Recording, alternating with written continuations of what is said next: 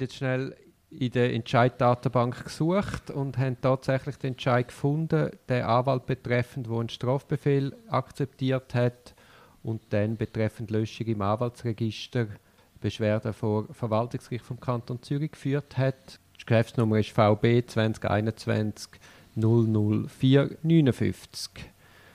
Wolltest du kurz schnell zusammenfassen, Gregor, was die Erwägungen sind vom Verwaltungsgericht? Ja, das ist eigentlich schon teilweise in den Medien, in den guten Medien bereits zusammengefasst worden. Das ist ein Entscheid vom November 21.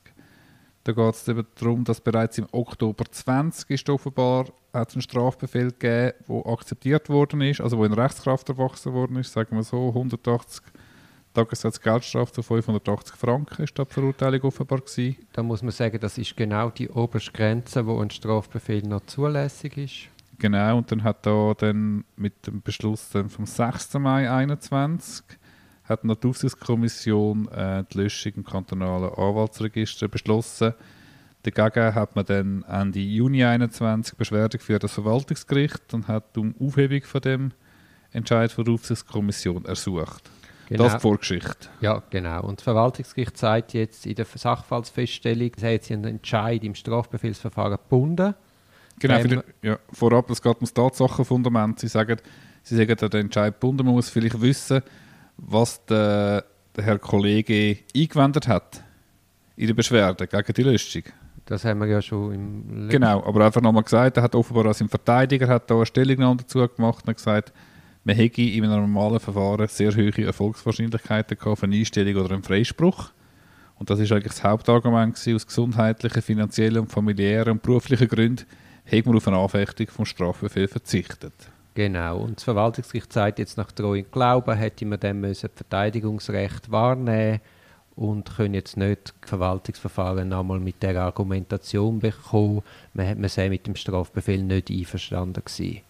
Ich glaube, die machen die Analogie glaube, zum äh, Straßenverkehrsrecht. Oder dort ist ja, wenn man dort äh, ein Administrativmaßnahmenverfahren hat, wird das ja in der Regel bei einem parallelen Strafverfahren sistiert mit dem expliziten Hinweis, dass man seine Rechte müsse im Strafverfahren geltend machen oder?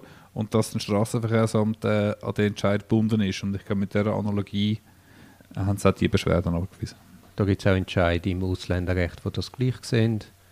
Und genau, und die weiteren Wegungen sagen jetzt dann, äh, ähm, die Verfehlungen lösen äh, gewissenhaft die Berufsausübung nicht mehr zu, darum sage ich die, die Löschung gerechtfertigt, so sehr kurz zusammengefasst. Das ist jetzt offenbar eben am Bundesgericht mit offenbar aufschiebender Wirkung. Und das Spannende dort ist ja, solange der Entscheid noch nicht rechtskräftig ist betreffend Löschung bzw. aufschiebende Wirkung hat, erfolgt die Löschung auch noch nicht. Hm? So, äh, erfolgt die Löschung aus dem Arbeitsregister noch nicht. Also Wie lange ist so eine Löschung in der Regel? Entschuldigung. Also der ist jetzt immer noch, kann immer noch als Anwalt tätig sein? Genau, und dann steht, das kantonale Anwaltsgesetz sieht vor, eine Löschung ist bei einer strafrechtlichen Verurteilung, die im Zusammenhang mit der Berufsausübung erfolgt ist, wenn, die Pro wenn es eine bedingte Strafe ist, wenn die Probezeit abgelaufen ist und es nicht mehr im Strafregister erscheint, die Vorstrafe, kann man wieder eingeschrieben werden ins Anwaltsregister. Aber es ist schon eine heavy Sanktion. Ja, also nur schon der Druck. Ich meine, also ist das ein Berufsverbot? Oder? Das ist ein Berufsverbot, das ist eine sehr heavy Sanktion und äh, also ja.